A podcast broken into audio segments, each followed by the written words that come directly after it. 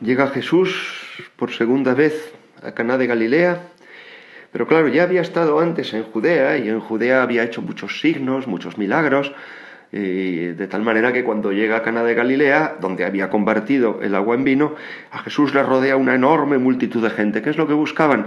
Buscaban a ver, a ver qué hace ahora, a ver qué milagro hace ahora, a ver, a ver a qué enfermo cura ahora. La verdad es que a Jesús lo rodearon muchísimos frikis, ¿eh? también, es decir, gente muy rara, gente que lo que buscaba era lo exótico, lo que buscaba era la, la pirotecnia, ver cosas raras, ver cosas que no se veían, ¿no? Lo sobrenatural, les encantaba. No, ojalá todos ellos hubieran tenido fe. ¿Dónde estaban todos? Ellos cuando el Señor colgó de un madero, ¿verdad? En ningún sitio.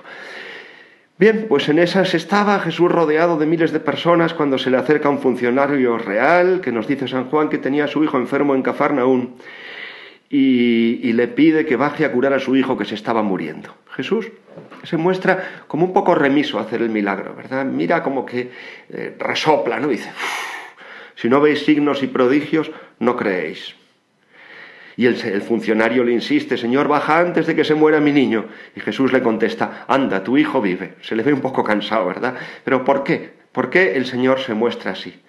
Porque esos signos no, para no, eran para deslumbrar a la gente, ni para convocar multitudes, era para que las almas creyeran, mirad, el hijo del funcionario efectivamente se curó, pero os doy una noticia, no hace falta que os la dé, ese hijo luego murió, murió de otra cosa, no murió de la enfermedad que tenía, pero murió de otra cosa.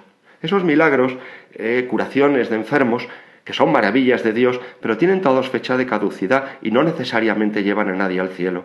El verdadero milagro es el que luego nos dice San Juan, que cuando aquel hombre vio que su hijo vivía, creyó él con toda su familia, y esto es eterno. Este es el verdadero milagro, este es el verdadero gozo de Dios. El gran don que viene a alegrar nuestras almas, el gran don de Dios si queremos creer es el que nos dice el profeta Isaías, voy a crear un nuevo cielo y una nueva tierra, de las cosas pasadas ya no habrá recuerdo, ni vendrá pensamiento, regocijaos, alegraos por lo que voy a crear. ¿Qué es lo que va a suceder dentro de nuestras almas si nos convertimos? Me alegraré por Jerusalén, me regocijaré con mi pueblo, y ya no se oirá en ella ni llanto ni gemido. Ya no habrá allí niño que dure pocos días, ni adulto que no colme sus años, pues será joven quien muera a los cien años y quien no los alcance se tendrá por maldito. Que encontremos la vida eterna en nuestras almas. Eso no hay virus, ni neumonía, ni atropello, ni infarto que lo pueda destruir. Abramos la puerta que hay dentro del alma, encontremos esa puerta, la abramos y salgamos dentro al encuentro del Señor que mora en nuestras almas en gracia, y con Él nos alegremos y gocemos, y encontremos su misericordia y su amor. Por eso el Salmo nos sigue diciendo, su cólera dura un instante, su bondad de por vida, porque esos dones son para siempre. Al atardecer, y ahora estamos en el atardecer, nos visita el llanto, pero si sabemos encontrar esa puerta, y salir a esa mañana que hay dentro de nuestras almas, sigue diciendo el Salmo, por la mañana el júbilo.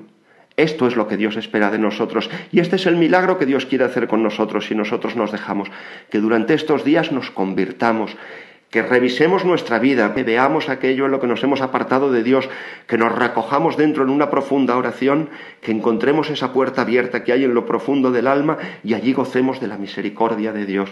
¿Queréis milagros? Los vais a tener, pero recogeos en profunda oración y aprovechad este tiempo para que sea tiempo de conversión, de recogimiento, de vida interior, de crecer para adentro.